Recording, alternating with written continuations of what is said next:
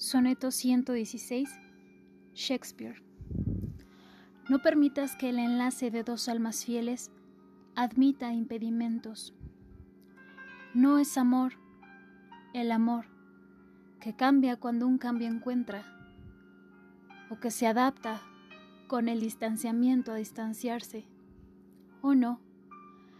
Es un faro eternamente fijo que desafía a las tempestades sin nunca estremecerse. Es la estrella para todo barco sin rumbo, cuya valía se desconoce aún tomando su altura.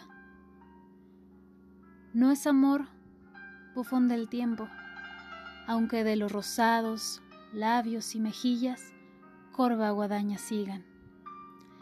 El amor no varía con sus horas breves ni semanas, sino que se afianza incluso hasta en el borde del abismo.